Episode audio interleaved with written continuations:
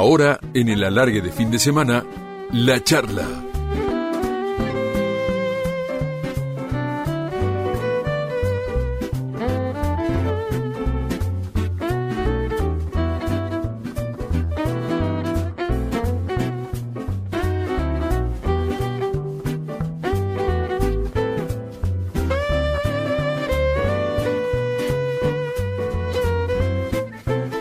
Y en la trasnoche de Radio La Red vamos a charlar con Bernardo Romeo. Hay personas que con lo que hacen mejoran a los demás. Es el caso de Bernardo Romeo, que en un ratito va a charlar con nosotros. Él lo hace a través del fútbol, surgido en estudiantes, idolatrado en San Lorenzo, donde fue campeón como jugador y manager, goleador de una selección argentina que quedó en la historia, en el imaginario popular la de José Peckerman, que fue campeona del mundo en Malasia y del sudamericano en La Serena, en Chile. Romeo, con sus goles, enamoró a los alemanes del Hamburgo y hoy, como coordinador de las selecciones juveniles de AFA, de sub-20 para abajo, sigue aportando su capacidad y conocimiento que fue adquiriendo en su historia, historia que hoy nos va a contar en la trasnoche de Radio La Red. Bernardo querido, buenas madrugadas, gracias por esta predisposición para charlar con nosotros. ¿Cómo va? ¿Qué tal, Leo? Buenas noches, ¿cómo están? ¿Cómo va? ¿Qué es de tu vida? Bien, bien, bien, bien. Trabajando dentro de la pandemia, lo que se puede hacer. Este, pues bueno, contento por estar ahí en, selecciones juveniles, coordinando, un, un, tema que me gusta mucho, el tema de gestión, así que acá estamos colaborando con, con los seleccionados.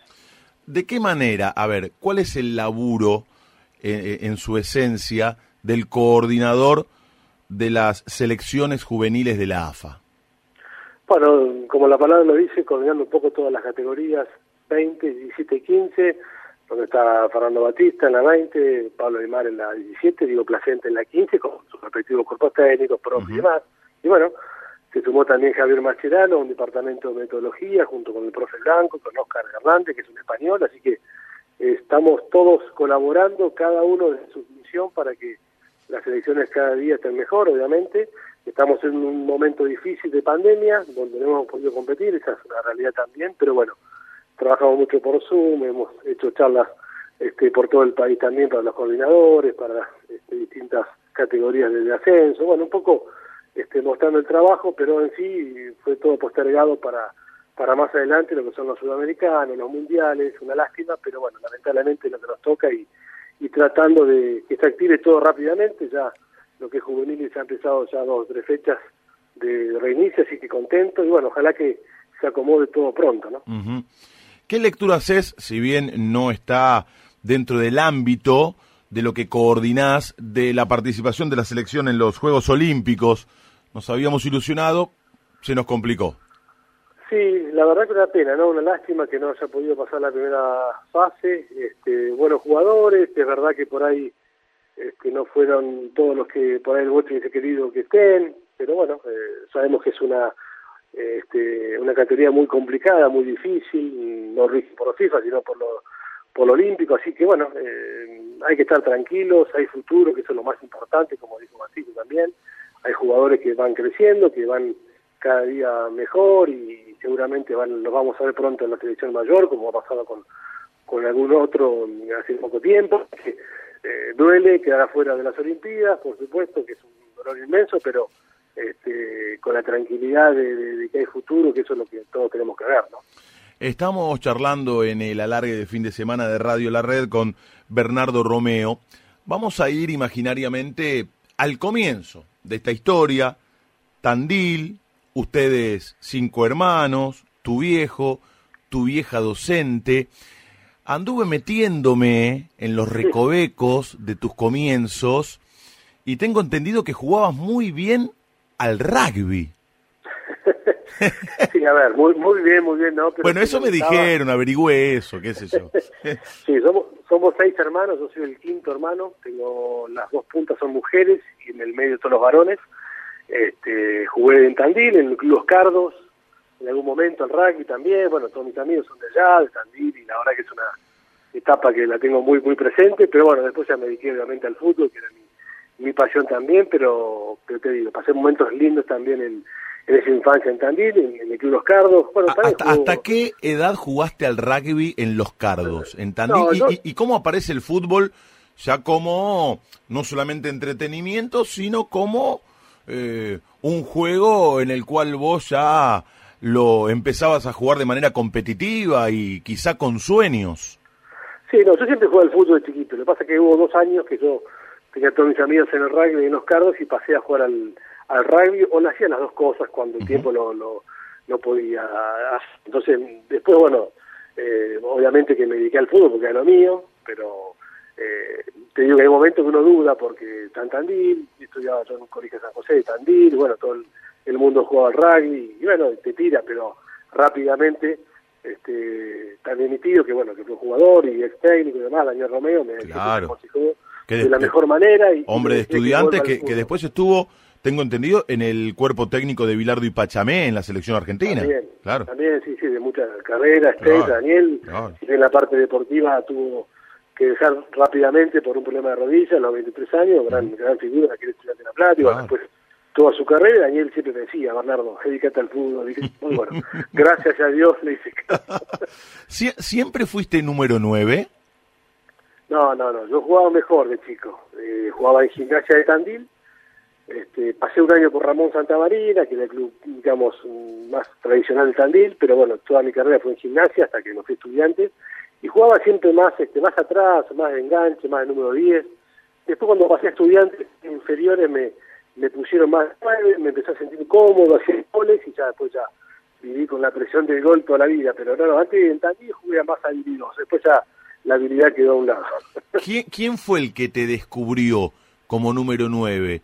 el que te encontró esa posición eh, por la que tanta alegría le diste a tantísima gente? A ver, eh, yo me acuerdo cuando fueron a poner jugadores a Tandil, era, estaba Miguel Inomirielo como ah. coordinador de estudiantes, este, hizo una, una, práctica hermosa ahí en el Estadio San Martín, bueno, imagínate con toda la ilusión nuestra, venía gente estudiante, entonces quedamos dos o tres pibes ahí de Tandil, después hizo otra prueba en, acá en el country ya de estudiante y bueno, y tuve la suerte de quedar y todo lo que vino después, pero seguramente Miguel, después cuando llegué también hubo gente en estudiante que me fue posicionando más arriba, en el caso de Conigliano, este, el tío Josibetti, bueno, mucha gente de, entonces estudiante de La Plata que, que los he tenido en séptima edición, en sexta y después ya nos fueron tirando cada vez más arriba y la verdad que me sentí cómodo y empecé a hacer goles y bueno, yo también la tenía, pero me gustaba mucho más de enganchar, pero después al lo que es el fútbol te va posicionando. Y te digo, viví con eso y me gustó y gracias a Dios que, que disfruté y pude hacer goles y hice una carrera muy buena. ¿no? ¿A qué edad te fuiste para La Plata? ¿A qué edad dejaste? A los 15, a los 15 años. a los 15 años, joven, sí. Con edad de séptima edición, sí. Che, y me imagino que habrá sido, habrá sido un acontecimiento, una revolución en la familia, ¿no? Cuando dejaste Tandil. Sí, sí, no, y también fue difícil, ¿no? Porque imagínate ese momento, Leo, salir de Tandil, no era fácil, pero yo tenía muy claro que quería hacer el juego de fútbol, lo tenía totalmente claro. Era un apasionado de esto, soy un apasionado del fútbol y quería llegar. Eh, tenía un poco de experiencia por mi tío, más que nada, porque lo contamos recién, la historia de Daniel. Papá no tan futbolero, mamá, bueno, tampoco, pero bueno, este, le prometí que iba a hacer secundario en La Plata, entonces me dejaron partir tan joven, así que después tuve siempre el apoyo de mi familia, de mis amigos, y la verdad que, gracias a Dios tuve la suerte de debutar con 17 años, con Lucio y Manera, año 95.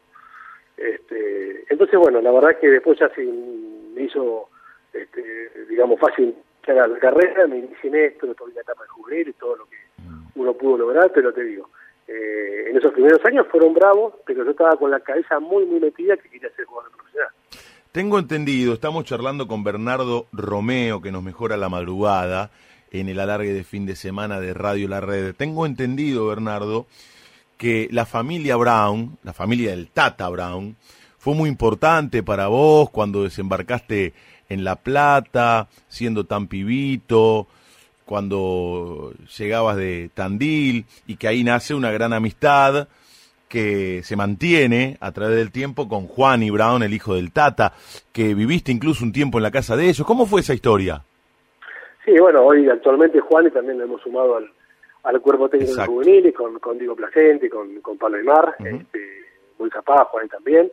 Y bueno, era de la misma categoría, nos hicimos muy amigos, de toda su familia, por supuesto, el Tata, que tiene un gran recuerdo de él, este, de su mamá Silvia. Así que bueno, uno cuando está eh, llegado a una ciudad tan grande como es la ciudad de La Plata, es importantísimo tener este, gente amiga y que te, te reciban de esta manera, fue como muy lindo, así que yo me, pude este, volcar a ellos y bueno, hemos una relación muy buena eh, y siempre necesitamos, ¿no? De un, de un padre postizo, de una madre que nos da una mano cuando los nuestros están lejos, entonces se ha portado siempre, digo, de maravilla conmigo, después uno se ha ganado siempre cariño y respeto, y bueno, este es y, y, aparte el Tata ya un referente del fútbol argentino con toda la gloria a cuestas, con la famosa final de México. Digo, para un pibito como vos en ese momento, sería como estar con un semidios, ¿no? sí, sí, la verdad que sí. Te digo que entraba a la casa del Tata, que era la casa de 40, 16, 17, y entraba y tenía la medalla del Tata ahí este, en un cuadro. Entonces, imagínate para nosotros, para los chicos de 15, 16 años, para todos los compañeros que éramos de ese entonces de, Juan y la categoría, que era la séptima, era algo impresionante. Pero bueno, siempre con mucho respeto y la verdad que... ¿Qué qué te decía el Tata? ¿Te acordás? ¿Qué le decía el Tata? El Tata tengo recuerdos espectaculares, lamentablemente nos ha dejado pronto, pero a ver, tengo recuerdos como, como padre, consejos que le daba a Juan y me los daba a mí, porque estaba este, en la misma casa, uno compartíamos la categoría, este, también trabajó en un momento con mi de estudiante, entonces tengo mucha relación y bueno, con toda la familia.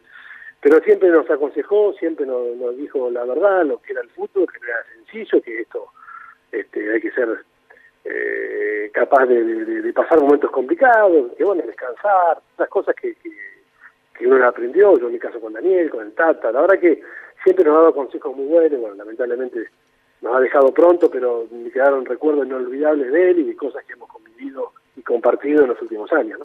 ¿Quién te hizo debutar en la primera división, en Estudiantes de La Plata, claro?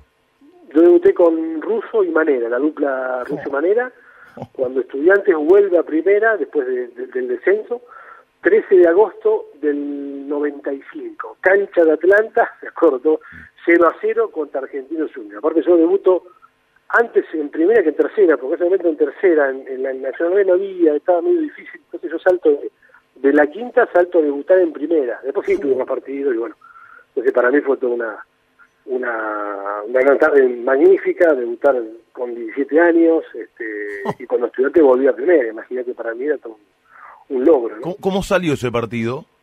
0 a 0, partido bastante flojito, de, yo jugué con Calderón arriba, me acuerdo clarito, oh, oh. pero bueno, me temblaban las piedras, la verdad, porque no yo pensé que concentraba, pensaba que, que, no iba, que no iba a jugar titular, pero bueno, cuando va la charla Ruiz Varela no me habían dicho nada para que no me pusiese ah, nervioso. Ah, ¿no te dijeron nada? ¿Cuándo te enteraste, ¿cuándo te enteraste que eras titular?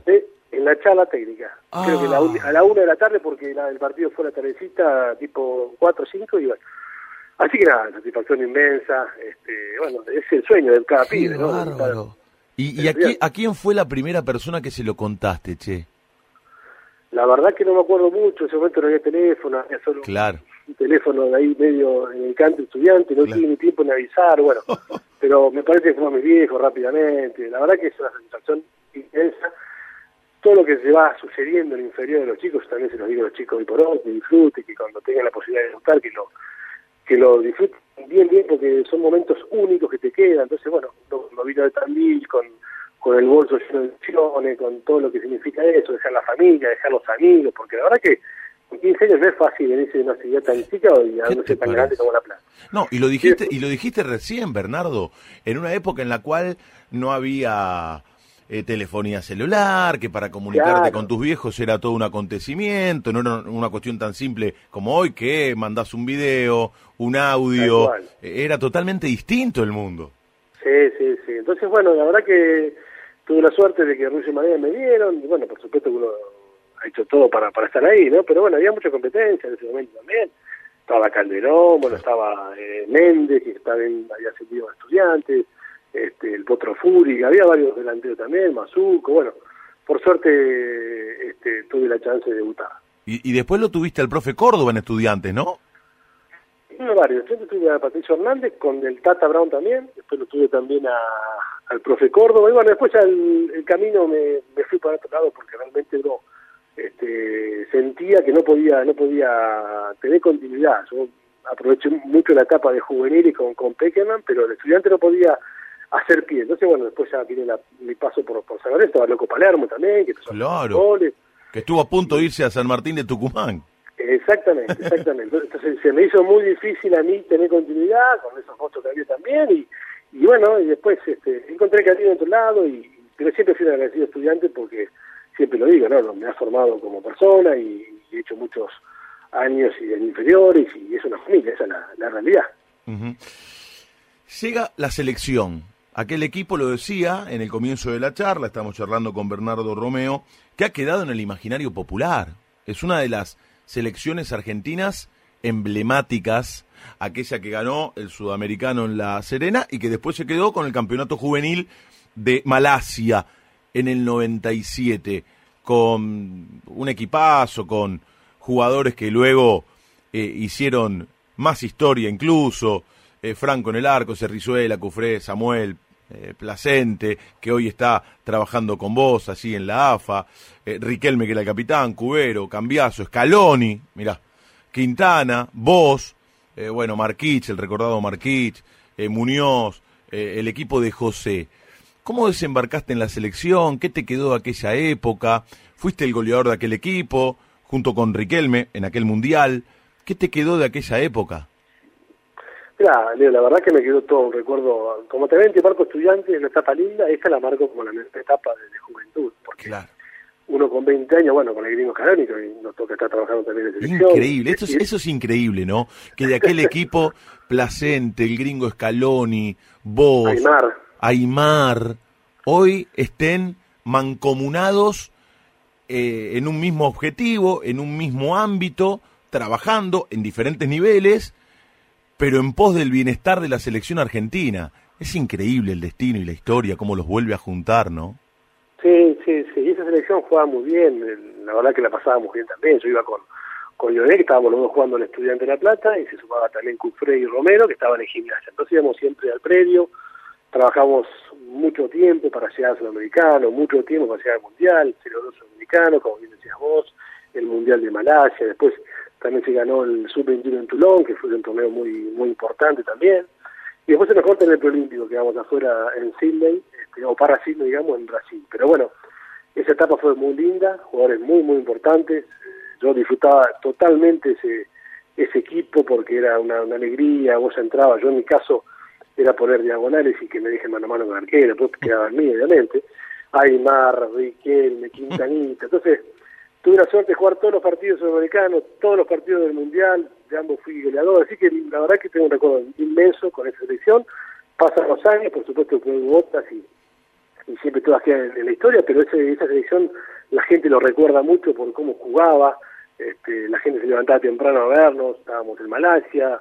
Entonces, bueno, la verdad que fueron etapas muy lindas siempre agradecido a, todo su cuerpo técnico, a Hugo, a José, en la cabeza, a Urtasura, a Salorio, la verdad que es un grupo bárbaro, este, hicieron un gran trabajo y, bueno, yo siempre copio muchas cosas de José porque me parece que esa camada fue brillante, después vinieron otras y, hoy estamos todavía disfrutando a unos jugadores que han pasado por juvenil, el caso de mi abuelo, de María, Messi, ni hablar, entonces creo que es el trabajo que hoy nos toca hacer nosotros. ¿Y qué sacaste? Recién lo dijiste, de José. ¿Qué cosas que hoy te sirven para aplicarlas en tu función, Bernardo. Sí, a ver, José es un tipo muy tranquilo, muy muy, muy capaz, yo creo que este, esa tranquilidad que transmite es lo mejor que tiene José, ¿no? Esa, esa, esa capacidad de trabajo con todo su cuerpo técnico en su momento, este, creyeron en él, le dieron un proyecto serio, trabajábamos lunes, martes, miércoles, toda la semana, por supuesto que tenía un partido, yo estaba jugando de estudiante en ese momento y te resuena en la nube, lo que más teníamos las clases arriba, entonces por ahí se charlaba. Eh, pero bueno, es un proyecto serio cuando las cosas se, se, dejan hacer y con criterio. Eso es lo que uno siempre busca hoy en la actualidad. Pero te digo, José era un tipo muy muy tranquilo y te decía las cosas justas. Entonces, bueno, es un poco lo que copio también. Y siempre marco lo mismo, que lo seguimos marcando ahora en diferentes charlas y demás, son los valores. Yo creo que los valores que no han dejado todo ese cuerpo técnico, más lo que uno ya tenía de estudiantes, más lo que uno tenía de la familia, que es lo que es lo más importante. Siempre lo mismo, los valores que a veces se pierde un poco en la sociedad que estamos, en la sociedad. Eh, sabemos que ha cambiado todo, lamentablemente ha cambiado, la tecnología, el juego mismo, todo, pero hay valores que no se tienen que cambiar y tenemos que mantener, y ni hablar cuando hablamos de, Argentina, ¿no? Sentido de pertenencia, no es casualidad que hoy esté Caloni, Samuel, Ayala en la selección mayor y sean campeón después de 28 años, que estemos nosotros en juveniles, bueno, creo que este, cada uno en su camino, en su experiencia, lo puede transmitir, eso es lo mejor. este, así que es un poco lo que uno busca, después por supuesto tenemos errores y virtudes como todo, pero el sentido de pertenencia que te genera haber estado 10 años en la selección, sea juvenil, sea mayor, porque en definitiva el país es el mismo, y el sentido de pertenencia siempre es el mismo, es lo que siempre nos, nos, nos da un, un, plus. Entonces, aprovechar eso, ¿no? El sentido de pertenencia que nos han generado toda esta gente, Tocali, eh, José, toda esa gente que hizo un proyecto espectacular a, futuro. Claro. Y para ganar aquella final ante Uruguay 2 a 1, perdíamos 1 a 0, Cambiaso y Quintana dieron vuelta a la historia, había que dejar en el camino a Irlanda y tenía que aparecer el goleador para darle el pase a la Argentina de esta manera. Escúchalo, escúchalo Bernardo. El gol de Bernardo Romeo contra Irlanda, semifinal del Mundial de Malasia, Mundial Juvenil 1997. Jugó para Cambiaso. Viene Argentina buscando el primero. El toque para Pablito Rodríguez. Pablito, Pablito, Pablito en el área. Lo bajaron. Le quedó para Romeo. Le queda para Placente Romeo.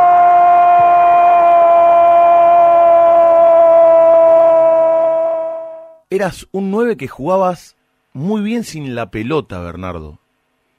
Sí, sí, bueno, ese, ese gol, te digo, un partido muy, muy difícil, no entraba más la pelota, teníamos la presión nosotros de, de ganar, porque era Irlanda, no era un equipo tan tradicional, había llegado a semifinal y teníamos la presión de, bueno, primero defender el título del 95 nosotros, y después ese, partido había que ganarlo como sea, así que bueno, este, sí, a ver, yo en la selección, como te decía, me, me divertí mucho en el buen sentido, metía muchos diagonales, José le encantaba que yo haga diagonales, que juegue las espaldas, que siempre lo hice en San Lorenzo, en todos lados que estuve. Y bueno, cuando vos tenés jugadores, en el caso de la selección, lo tenés a Aymar, a Riquelme, que te encaran y te dejan mano a mano. En San Lorenzo un Leo Rodríguez, un Pipi Romagnoli, que, que te esteve, que te asistían permanentemente. Después está en uno perfeccionar lo que es la parte delantero y, y, dale que, que esta es la tuya. Entonces yo creo que, eh, te digo, a mí la selección era, era algo que me encantaba jugar y tener eso mano a mano, porque después dependía de mí, ¿no? De la perfección de, la definición.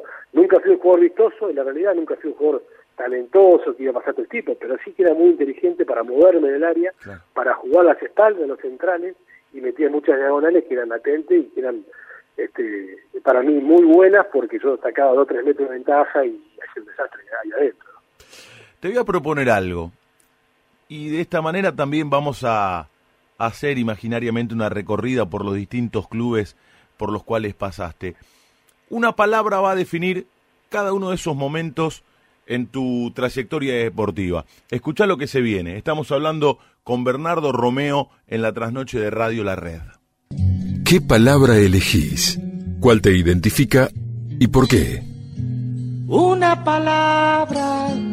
Algo dijiste recién, una palabra que defina tu paso por cada una de las instituciones en las cuales jugaste y comenzamos por Estudiantes de La Plata.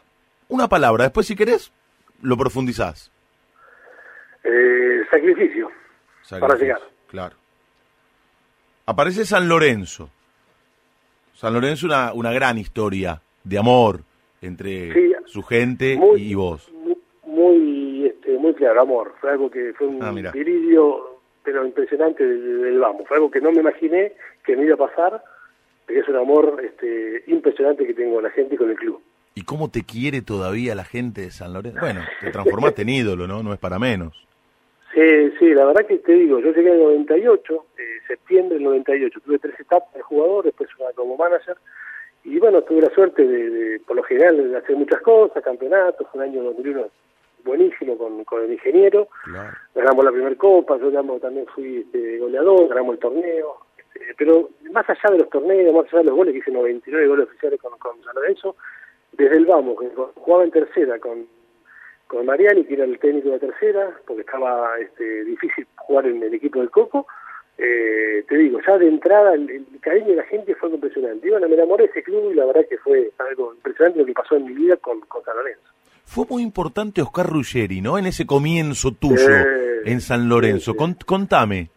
Oscar estaba, bueno, yo estaba, como llego, estaba el Coco Basile, el equipo estaba muy armado, creo que se pierde la semifinal con el San Pablo, crucé, yo me acuerdo, de la Copa Mercosur, mm. eh, después se va, se va el Coco, eh, hay noviembre y llega Oscar. Y bueno, Oscar, la verdad que la confianza que me dio Oscar, que todos jugadores necesitan, ¿no? Yo si bien tenía trayectoria juvenil, venía de estudiante, necesitaba esa cuota vos el 9 y bueno, se lo vende a Beto Acosta, que el Beto también me ayuda mucho porque el Beto declara que el próximo 9 era yo de San Lorenzo, que ah. me quede tranquilo, que, iba a ser el 9, iba a ser yo, porque me veía en las prácticas, me conocía de juvenil y bueno, la verdad que eso fue un alivio para mí y la posibilidad de Oscar, porque me puso de 9, me bancó, por supuesto yo después le di este, satisfacciones, yo jugué, hice muchos goles también, pero bueno, en San Lorenzo siempre tenés jugadores de, nivel, te, mm. te viene bueno, el Beto volvió después nuevamente, que viene Abreu, que estaba afuera, el Chupalope, bueno, yo siempre con mi trabajo, con mi humildad, siempre me gané el lugar y, este, digo, Oscar me dio la posibilidad de afianzarme como no de San Lorenzo y siempre se lo, se lo agradezco. Ahora vamos a volver a San Lorenzo de Almagro. Sigamos con este recorrido. Hamburgo, donde te fuiste, jugaste un par de años, pero dejaste un gran recuerdo, ganaste una Copa de la Liga. ¿Qué palabra define tu paso por ahí? Por Hamburgo, a ver, este, también fue mucho más corto el tiempo, este, pero tuve un, afecto muy bueno de la gente de Hamburgo también. No tanto como San Lorenzo, mm. como otros lados, pero por el tiempo que estuve, que fueron tres años, yo tuve la suerte de arrancar muy bien en Hamburgo y la gente me quiso de entrada también. No sé, viste cuando vos te sentís cómodo de entrada. Querido, este, sí. Querido, exactamente. Pero el cariño de la gente fue clave porque idioma mucho frío, bueno, decir estaba Pelusa Cardoso, después yo también lo vi más que tuvo un año, pero compartimos. Entonces, cuando te falta mucho afecto, el cariño de la gente fue muy bueno. Entonces, el Hamburgo tengo, este, tengo un respeto especial por el Hamburgo. ¿Te lleva Cooper luego a Mallorca? Sí, sí, mal, mal, no, ahí no anduve, anduve. La verdad que fue un semestre cortito, si bien este, zafamos el descenso, yo quería un cambio en mi vida, estaba cansado un poco de lo que es la vida alemana, y bueno, me llama Héctor para, para este, yo estaba iniciando el campeonato, yo fui en diciembre y, y la última fecha, me acuerdo con gol de Vice Pereira contra el Betis, el descenso. Pero no tuve no tuve un semestre bueno, tuve una lesión en el medio, no lo pude demostrar, hice algunos goles, pero no no tuve el semestre que hice querido. Te quedaste en España, jugaste un tiempo en Osasuna. ¿Qué palabra tenemos para este, calificar o definir tu paso por Osasuna? Osasuna, a ver, ¿qué palabra tengo? Este, también, este, muy cariñoso a la gente, estuve dos años, estuvimos ahí, eh, fue la mejor campaña en la historia de Osasuna, que jugamos previa Champions, después llegamos a semifinales también con, bueno, primero con el Bajo Aguirre, que salimos cuarto en la liga, y te digo, eh, fue espectacular. Y pero tengo algo sentimental con, con la ciudad, que nació mi hija ahí, entonces más más familiar, tengo como algo sentimental. Mi hija más chica nació en Pamplona. Tengo un recuerdo por Pamplona, tengo mucha gente amiga, mi hija es de allá, así que este, Osasuna para mí también es un, es un club donde quiero mucho.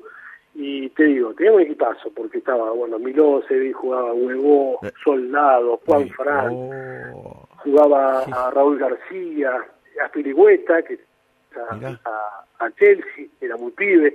O sea, la verdad que era una campaña muy buena y como era extraordinario. Entonces, para lo que era Osasuna, para lo que era el club, haber sido cuarto en la liga y después llegar a las semifinales ya con otro técnico, era inferior, que no me acuerdo el nombre ahora, este, quedó la, en la historia de, de Pamplona y de toda la gente de ahí. Sí, eh, la, la, nena que nació allá, Juliana es, ¿no? No, la más chica es Lara, Lara, Lara. Lara, Lara. Lara la más chica. Ah. Mirá qué, ah, recuerdo, qué recuerdo. Sí, sí, sí. aparte también es, es una ciudad como Tandil, eh, chica, yo soy un apasionado de Tandil, porque soy obviamente, pero bueno, es un estilo Tandil, un poquito más grande, a mí sí me han gustado la ciudad chica para manejarme y bueno, encontré en Pamplona una ciudad hermosa y la verdad que este agradecido también a la gente, tengo gente amiga y verdad cuando te nace una hija en, esa, en ese lugar. En Quilmes te tocó vivir, bueno, regresás a San Lorenzo en 2007, después vamos a hablar con Ramón Díaz, que en realidad no te pidió, que llevó Sabino, hay un lío, pero eh, llega Quilmes para seguir con los clubes y ahí te tocó una jodida, una, difícil. ¿eh? Yo estuve en 2007 al 2010 con, bueno, con San Lorenzo, obviamente. Sí, salió mucho, que, que Sabino, que, que, pone en paz descanse, que hace poco falleció. Sí, sí. Este, me quería mucho. Gran tipo, gran tipo, sí, gran tipo. Y bueno, después las cosas del fútbol, uno con un técnico juega más, menos, pero siempre, yo siempre digo lo mismo, fui un, este, muy profesional, pasé, pasó el Cholo, después vuelve a estar ruso también, bueno, tío, de la época 2007-2010, ya mi carrera lamentablemente se estaba pagando, yo sentía que estaba pagando, entonces es difícil mantenerse, pero siempre con respeto y siempre estando en San Lorenzo nunca he tenido ningún tipo de problema con nadie, al contrario, pero bueno, después en la segunda vuelta del técnico de Ramón Díaz sí, no quiere que continúe, me tuve que ir a otro club. Y ahí me llama Tocali, que empieza un equipo nuevo este, para para Quilmes y bueno, sale mal porque nada nos fuimos al descenso, pero bueno, lo peleamos hasta el último momento, casi lo zafamos, después pasó Madelón también, estuvo con Caruso y, y, casi lo zafamos, pero no, lamentablemente nos fuimos al descenso y después ya el último año, este difícil para San Lorenzo fue el año de la promoción. Claro. igual vos ahí, Bernardo, con Caruso, con Caruso Lombardi, no jugabas tanto, no jugabas. No, no, ya en mi etapa de 2010, 11, ya uno sentía que me costaba, la verdad. Claro. Jugaba poco, nunca puse por encima de lo que uno era en San Lorenzo para jugar en menos, siempre si jugué, jugué porque estaba bien, pero obviamente después salen los jugadores y es normal y siempre dije la verdad, hay que ser inteligente en esto y, y darse cuenta que ya no tenemos 20 años y bueno, este, el último año se me hizo muy cuesta arriba, la verdad, apoyé como el mejor, me sentía más responsable que todo y bueno, por suerte llegamos a la promoción, la pudimos zafar y bueno, este, terminó bien, porque la verdad que si hubiese terminado de otra manera, la verdad que hubiese sido muy difícil para mí, este, y me haber ido el descenso con San Lorenzo y les digo algo catastrófico en mi carrera, pero bueno, te voy a repetir, por suerte, con tanto esfuerzo, con tanta lucha, estábamos con, con Pipi, bueno, estaba Ortigosa, Loco, eh, estaba muy difícil la, la situación, el equipo no daba pico en bola, este, pero bueno, la verdad que... Me acuerdo, me tocó, me tocó relatar los dos partidos de promoción con Instituto. Instituto. Sí, uh,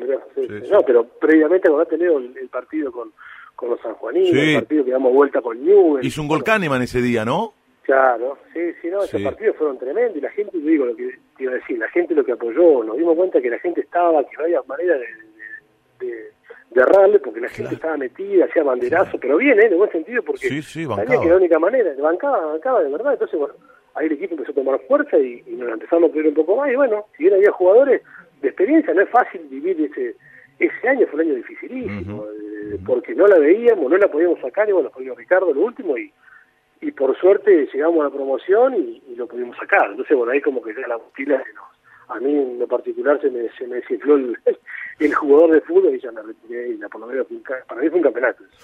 En el clausura 2001 hicieron una campaña extraordinaria, campeonato que comienza con Ruggeri como técnico de San Lorenzo y después asume el ingeniero Manuel Pellegrini. Ustedes ganaron 11 partidos seguidos y hubo un partido fundamental, fundamental, en cancha de ferro.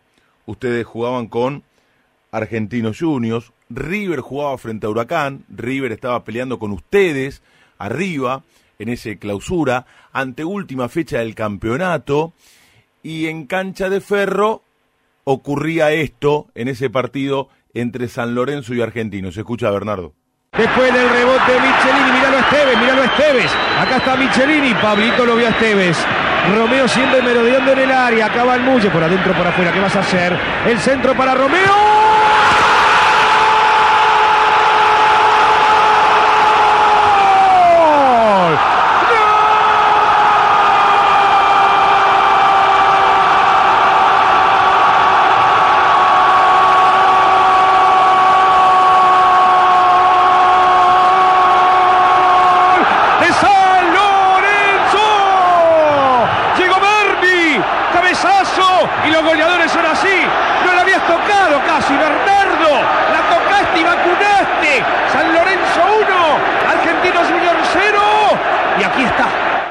El relato de Walter Nelson, a qué gol importante, el primero, pero después llegaría otro en ese partido fundamental del clausura 2001.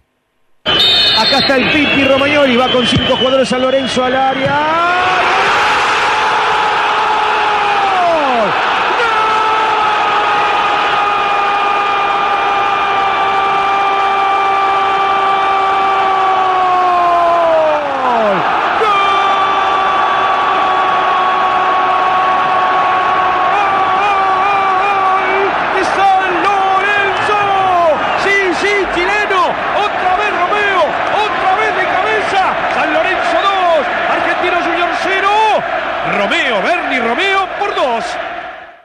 Ese día, Huracán, Huracán nada menos, Sí, le, Huracán. le ganaba a River 3 a 2 con un gol sobre la hora del paraguayo Derli Soto, que en esa época lo tenía, lo tenía alquilado a, a River. Me acuerdo que ustedes se quedaron después del partido en un costadito escuchando la radio, escuchando el final del partido de River.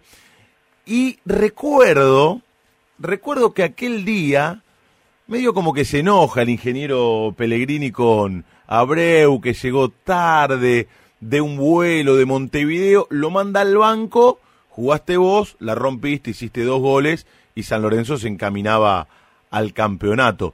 Con un equipazo, aquel día jugaron con Saja, Juan José Cerrizuela, Ameli Colochini y el doctor Aldo Paredes, Michelini, Tuzio, Erviti y Romagnoli, Raúl Esteves, el Pipa Esteves y vos.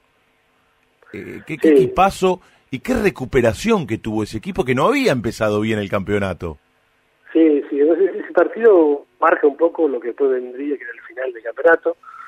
Este, veníamos peleando con River, palo y palo. Eh, ese día yo no iba a jugar, porque yo vengo de una lesión, eh, me lesiono con los Andes, 1 a 0 gol de Colochini y me desgarro el aductor. Entonces, después empecé a jugar loco y hizo goles también con Boca, con Estudiantes, Claro. con Chacarita y bueno, venía a jugar tres partidos seguidos y el ingeniero en ese caso era muy estricto y el que estaba bien jugaba. Bueno, yo venía peleando con Cardetti la este, la tabla de goleador, yo estaba desesperado por jugar porque aparte me había recuperado, Claro. jugando hasta, hasta el partido con, con los Andes y tuvimos ahí una, una discusión leve con, con el ingeniero, pero bueno, es el técnico hay que respetarlo, obviamente. Mirá, El loco se va, se va a Uruguay, me río porque la conté loco también. Se va a Uruguay, una fiesta de la hija de 15, creo, no sé qué cumpleaños, y no le sale el avión, no le sale el avión para volver a, a Buenos Aires, tenía un vuelo temprano, y por niebla no le sale el avión. Imagínate que el ingeniero de la, de mañana no estaba Abreu. ¿Dónde? Llegó, ay Dios mío. por supuesto que Romeo obviamente, ¿no? Por supuesto que eso fue así, aparte él siempre te da la chance, bueno, ante, ante esto, obviamente que, que cambió los planes. Y bueno, siempre que loco jodía, no, gracias a Dios que no, bueno, pues yo, ese día, yo tenía en la cabeza, por supuesto, primero ser campeón para San Lorenzo y después ser, ser goleador del equipo, que lo pude lograr Lo con, con 15 tantos en, en creo que en 20 partidos, 16 partidos. Entonces, bueno, este, y después la frutilla del postre que, que le gana Huracán a River y no sé el, el, el campeonato para la última fecha con River. Entonces, se dio todo. Esa noche fue una noche fantástica, me la recuerdo siempre, fueron dos goles lindos, los dos centros de, de Esteves y, la verdad que el equipo ya se sentía campeón ahí, si bien era River el, rival, este, ya cuando nos tocaba la última fecha con Unión ya sentíamos que no se iba a escapar, ¿no? Tuviste, y pasaron algunos en el transcurso de esta charla, extraordinarios directores técnicos. Eh, Miguel Ángel Russo, Basile, el profe Córdoba, el ingeniero Pellegrini, Peckerman, eh, más allá de, de- de- de la relación que te unió a él, eh, Ramón Díaz, el, el Cholo Simeone, Cooper, Tocali, Bielsa en la selección argentina. Si tuvieras que elegir un entrenador, el, el que más te dejó, el que más te marcó, el que más te aprovechó, si se quiere, el que más te potenció. Sí, yo siempre marco dos o tres, ¿no? A ver, uno siempre cuando anda bien en los, en los equipos Claro. y es campeón, por lo general lo marca porque es como que uno le saca todo, la potencia. En el caso del 2001 fue el ingeniero, obviamente. Siempre me acuerdo de Oscar, que fue el que me, que me dio la continuidad. Mira, No me olvido de Miguel, porque la verdad que también a poner un pibe con 17 no es claro, fácil. claro. Y después siempre marco a José, que fue también, para mí, este, juventud, fue un tipo que me, que me enseñó un montón. ¿no? Entonces, entre José, Pellegrini, este, Oscar también. Y después tuve técnicos muy buenos también, porque Cooper, Bielsa, el Cholo ni hablar. Claro. Este, El Cholo, en su- bajo el, el nivel- Cholo en sus comienzos. en sus comienzos, exactamente. Pero también ya se, se veía que iba a ser un, car- un carrerón como lo que está haciendo. Y siempre digo lo mismo, yo de todo aprendí, ¿eh? la verdad, de todo aprendí, hasta el que no tenía tanto feeling, aprendí, porque siempre algo le sacás bueno, digo, esa es la realidad. Está el, la virtud del jugador, ser inteligente y sacar siempre la virtud del técnico. Todo lo demás, no lo miré, no, lo no, lo, no lo copié, no, no, no te quedes con lo feo de, de eso, pero siempre algo tiene, manejo Claro, de grupo, claro. o táctica, o este cómo habla con los grandes, cómo le llega al chico, cómo entrena, el profe buenísimo. Entonces, yo siempre fui inteligente y fui agarrando todo lo mejor de cada uno, y Mm. siempre agradecido, porque de verdad, con mucho no he jugado, pero bueno. Después con el tiempo te das cuenta que uno tiene que tomar decisiones y, y somos muchos en, en un plantel y difícil. ¿no? El loco Bielsa te dio la posibilidad de jugar en la selección mayor. Sí, sí, bueno, estaba José de, de manager. Claro, este, claro. 2002, sí, no, no, yo debuté, eh, si no recuerdo mal, un amistoso con México, no me acuerdo bien. Después tuve una- un partido, se le llama Gallardo, este, con Perú, que fue el último partido de la eliminatoria, cancha de River, que jugué también 10 minutos. Por supuesto, cuando fui al Mundial y después, post-Mundial, casi tuve algunos partidos, creo que fueron 6, 7. Eh, pero bueno, también, Bielsa, la verdad que aprendí un montón, ¿no? Un montón de, para esa edad como yo tenía, tipo, ya era un, un adelantado, ¿no? Un tipo muy muy capaz, muy claro con sus ideas y un, y un convencimiento de lo que él quería, ¿no? Estamos charlando con Bernardo Romeo en el alargue de fin de semana de Radio La Red. Dejas el fútbol, te retirás en San Lorenzo, pero no te vas de San Lorenzo. Asumís al poco tiempo como manager. Vos tenías hecho el curso de técnico, pero empezaste a, a trabajar desde otro lugar, continuando en el fútbol. Vos sabés que estuve averiguando, me estuve preparando algunas cosas para esta nota.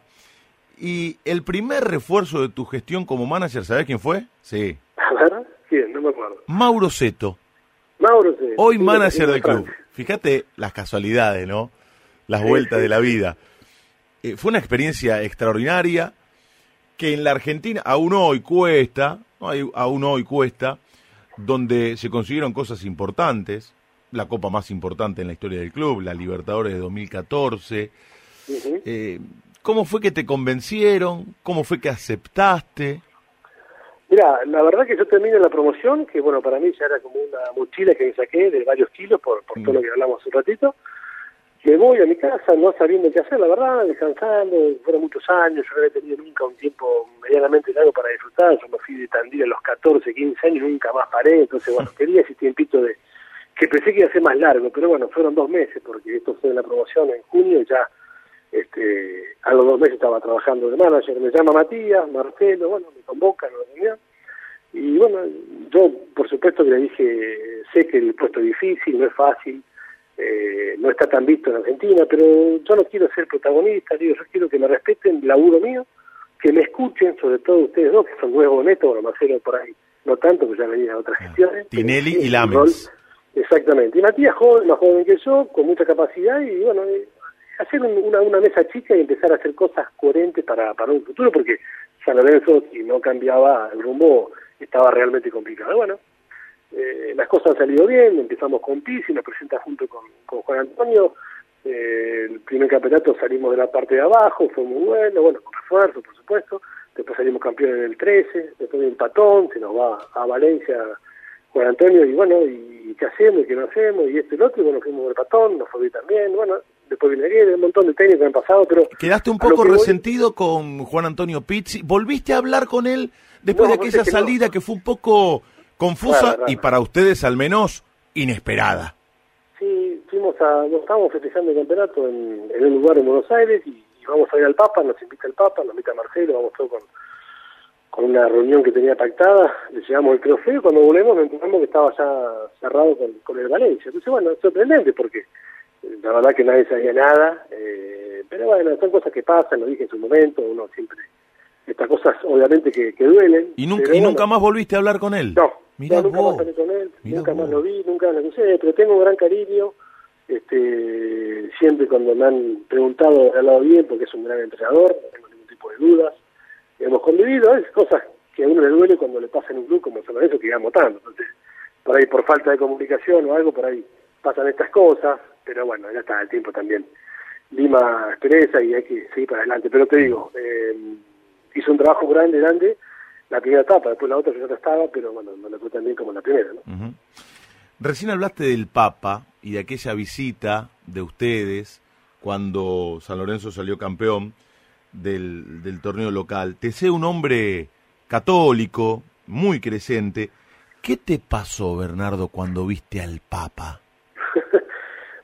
Pasaron muchas cosas emocionales, porque soy católico, porque creo, yo estudié en un colegio privado también en Tandil, el Colegio San José, y bueno, tengo la- la- las raíces bien bien firmes en cuanto a familia, mis hijos y demás, pero bueno, este, ir a ver al Papa con todo lo que representa, la verdad que fue impresionante cuando esta posibilidad, estábamos cenando y salimos el otro día para allá, todo rápido, a llevarle el trofeo, y bueno, cómo nos recibió ahí en Santa Marta, cómo, este, cómo charlamos de fútbol, por supuesto que, que ver al Papa en San Lorenzo y llevarle el trofeo fue algo, la verdad que muy, muy lindo, compartimos este, uno o dos días ahí en, el Vaticano, en una misa, la verdad que, y después volvimos a ir nuevamente cuando ganamos la Copa Libertadores, porque nos pidió que, que si ganábamos la Copa que volviéramos a ir, así que bueno, hicimos otro viaje más, este, después también fuimos otro, otro amistoso que hubo también ya con Aguirre de técnico, este, jugamos un amistoso ahí en el Olímpico, eh, así que bueno, tuve la, la, la suerte de, de, estar en varias oportunidades con, con el Papa, la verdad que emocionante, emociona todo lo que significa. ¿Recordás alguna charla en particular con él? ¿Algún intercambio? No, no, recuerdo que Torres le llevó los guantes, le llevó el trofeo, él estaba muy entusiasmado, quedamos ido, la verdad que lo recibí de, de maravilla y no, no, no, no me acuerdo ninguna frase especial, pero sí que, que era impresionante cómo agarraba la camiseta o los guantes de Torrico, la verdad que este, como un fanático más que lo es, obviamente, y bueno, imagínate para nosotros eh, que el Papa sea San Lorenzo, con lo que representa, ¿no? La verdad mm. que fue una, una gestión muy buena, linda, y, y, lo más lindo que le pudimos llevar a Libertadores, que fue lo que nos pidió, y cuando se cumple el deseo, la verdad que te hacen temblar un poquito el cuerpo, ¿no?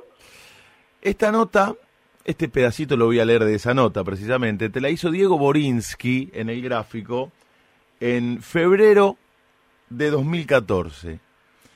Y te plantea esto, Borinsky, si viene el de arriba y te dice, te cumplo un deseo de acá a tres años, ¿el estadio construido en Boedo o la Libertadores?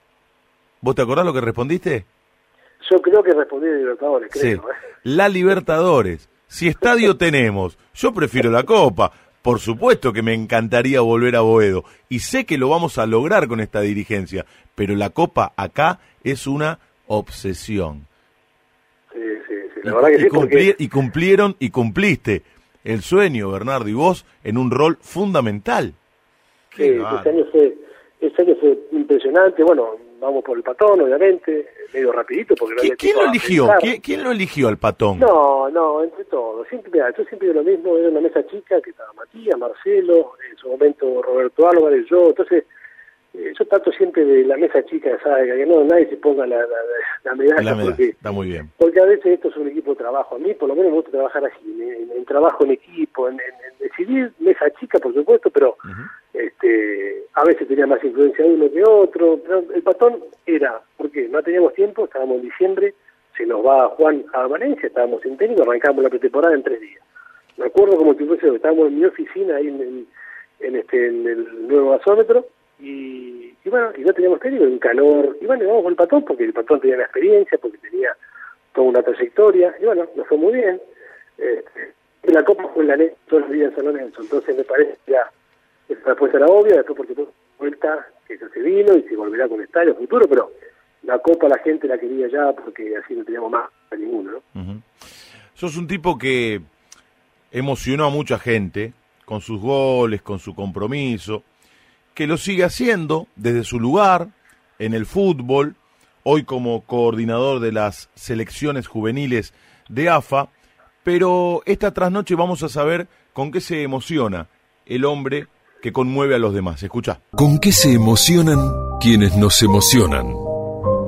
En la charla Marcas en el alma. Estamos charlando con Bernardo Romeo en Radio La Red. Sos un tipo sensible, de emocionarte y en todo caso, si es así, ¿qué es lo que te conmueve, lo que te llega, lo que te, en definitiva, te emociona? Sí, sí, cada vez cuando pasan los años uno se emociona más rápidamente, esa es la, es la realidad, ¿no? lo que me pasa a mí. Uh -huh. Mucha gente también, ¿no? Se pone más grande, uh -huh. este, no, y miro para atrás el, el, esfuerzo, lo que es la familia, esas cosas sí, sí emocionan, porque bueno, uno no, no está solo en esta vida y, y más en el fútbol, que es un deporte tan este, difícil de mantenerse, entonces bueno, uno sabe que atrás tiene familias, padres, hermanos, señoras y hablar, hijos, entonces este, el esfuerzo lo hacen todos para que uno pueda en su momento haber sido jugador y tener la contención familiar, y este, en este caso también, porque uno vive del fútbol permanentemente y a veces no son todas lindas, entonces la familia este, es, es, se sostén de, de, de, mm. de, una continuidad. Entonces a eso me emociona.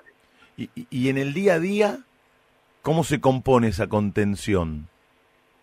No, el día a día trato de charlar mucho con, la, con los chicos, con mis hijos, con mi señora, por supuesto. Este, trato de ir a Tandil, de no perder el ir a ir a Tandil, bueno, porque es bueno. una ciudad que, que, que quiero, que tengo amigos, mis viejos, hermanos. Entonces, estoy dividido, yo vivo en Siquirel y, y trato de ir bastante seguido a Tandil también para, para seguir con esa esencia que, que a mí hace bien, ¿no? Me gusta la ciudad, me gusta, este bueno, estar con gente allá, comerse un asado, eso no lo puedo perder, y no, no lo quiero perder, porque eso me da mucha energía para seguir. ¿no? Claro, claro.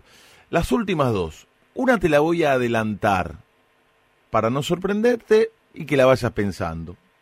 En un rato te voy a pedir que armes el mejor equipo compuesto por compañeros tuyos en tus distintas etapas. En un ratito. Pero antes, esta, esta es una pregunta, Bernardo, que en el fútbol te la hacen para pelearte, para provocarte, para ningunearte. Nosotros, claro, no te vamos a pelear. Te la vamos a hacer desde otro lugar para que sirva de disparador a la respuesta que se viene. Escucha con atención. Si la propuesta te alarma. ¿Y vos? ¿A quién le ganaste? Recién hablabas de mirar para atrás, valorar lo que costó todo en un camino de muchas dificultades, en diferentes situaciones. Teniendo en cuenta todo esto, el largo recorrido, el lugar de privilegio que ocupaste y bien ganado como futbolista y que hoy ocupás como coordinador de las selecciones juveniles de AFA, ¿a quién le ganó Bernardo Romeo? A ver, eh, ¿a quién le gané? No, yo creo que la pasión que es el fútbol, uno tiene que demostrar permanentemente y querer llegar a donde puede llegar o donde quiere llegar. Entonces yo le gané a lo que es el esfuerzo, a lo que es ese Tandil tan joven, a ser papá joven también, que me tocó ser papá joven y a, llevar a- adelante una familia junto con mi señora, con mis hijos. Entonces eso me, emociona, me, da fuerza, me dio fuerza y me sigue dando. Entonces me parece que Bernardo le ha ganado eso, a la dificultad de, de que nada es fácil, nadie me ha este, regalado nada, nada en, mi carrera, siempre me ha costado un poquito más de la cuenta, porque es mi, mi forma de ser, siempre he logrado también todo lo que me propuse, que también es bueno, pero siempre me ha costado más de la cuenta, eh, pero nunca bajo los brazos, soy de, de- tener mucha perseverancia, entonces un poco le, he ganado eso, ¿no? a, los, a, los, a las dificultades que te pone la vida permanentemente para lograr quién este quién soy ahora y lo- el, el puesto que tengo en, en varios lugares. Así que es un poco lo que siempre rescato no la la, la, el- la fuerza para no este, caerse rápidamente. Y ahora sí, te pido que armes el mejor equipo compuesto por compañeros tuyos en tus diferentes etapas en el es fútbol. difícil esa eso es difícil Leo. Vos sabés que se lo pedí hace un tiempito al Chino Tapi y me armó un equipo como con 30 jugadores, no quería quedar mal con nadie, le dije, Chino, dejate por eso hinchar". es, es lo que yo estoy pensando que tirar a varios no sé si uno no sé porque no sé si me va a pasar seguro no tengo duda pero yo siempre digo lo mismo a ver marco el 2001 que fue muy bueno y el etapa de juveniles después jugado con grandes jugadores con Pipo este Oh. con Pelusa Cardoso en Alemania eh, pero después a ver eh, arquero he tenido Flaco Pacet Chiquito Bocio Leo Franco muy buen arquero también Campañolo este lateral de derecha Cerrizuela este No, no me vas a armar un equipo, sos bravo, eh. no te lo voy a armar porque voy a quedar con varios, no quise. Pero es un juego, igual nadie se va a enojar. eh. Nah, nah, bueno, el equipo, mira, estábamos en el equipo de Malasia, a ver, de Malasia que era muy bueno, jugaba Cerrizuela, Samuel, eh, Cufré, Placente, Claro. eh, Mono Marquich, eh, eh, Cambiazo, Riquelme, Aymar, Romeo, este, Quintana, eh, jugaba Nico Díez, Romero, bueno, ahí, ahí, hay un montón de jugadores. Scaloni, perdón, Scaloni, que jugaba también por Claro, el gringo. Brasil, el el gringo. gringo. Este, y después el 2001 también lo marco, Amelli, el doctor Paredes, este, Michelini que era un guerrero en el medio, este, Leo Rodríguez, Pipi Romagnoli, Guiche Franco, Esteves, bueno, fueron, te digo, dos equipos que a mí me han, me han marcado muchísimo, me han hecho hacer muchos goles, por eso los tengo presentes. Después también jugué con Solari, con D'Alessandro, el equipo de Miguel en el 2007, 8, 8 perdón, en San Lorenzo, que ese equipo andaba muy bien, le sacábamos mucha ventaja a Boca y después se nos Ah, escapó, ¿sabés el famoso triangular. Escuché una nota que te hicieron hace un tiempo, preparé todo, justo me diste pie. Que dijiste que el gol que más gritaste, o uno de los que más gritaste, fue en aquel equipo de ruso, Con Vélez. eh, con Vélez, en el José Amalfitani, vos empezaste en el banco, después San Lorenzo llega a jugar aquel recordado triangular con Boca y Tigre, que gana Boca. Escucha, escucha, tenemos ese gol, tenemos ese gol, escucha. Martínez. Atención que la tiene González. Baja Zapata. Va González. Sigue González. La corre Vergesio. Ascensión la tiene Vergesio. Tiene gol San Lorenzo. Gol de Romeo. Gol de Romeo. Gol de Romeo.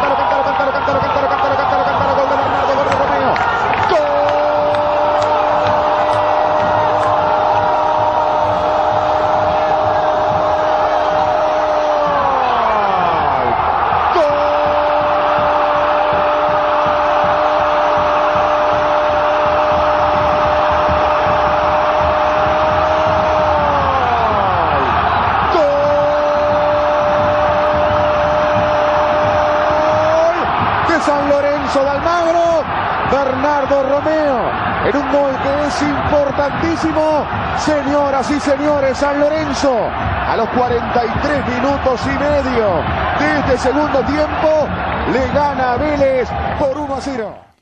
¿Y por qué tan importante? ¿Por qué ese gol? Bueno, era un partido fundamental en la lucha por el campeonato. De hecho, San Lorenzo llega a las instancias finales a aquel triangular. Pero contame el contexto de aquel partido.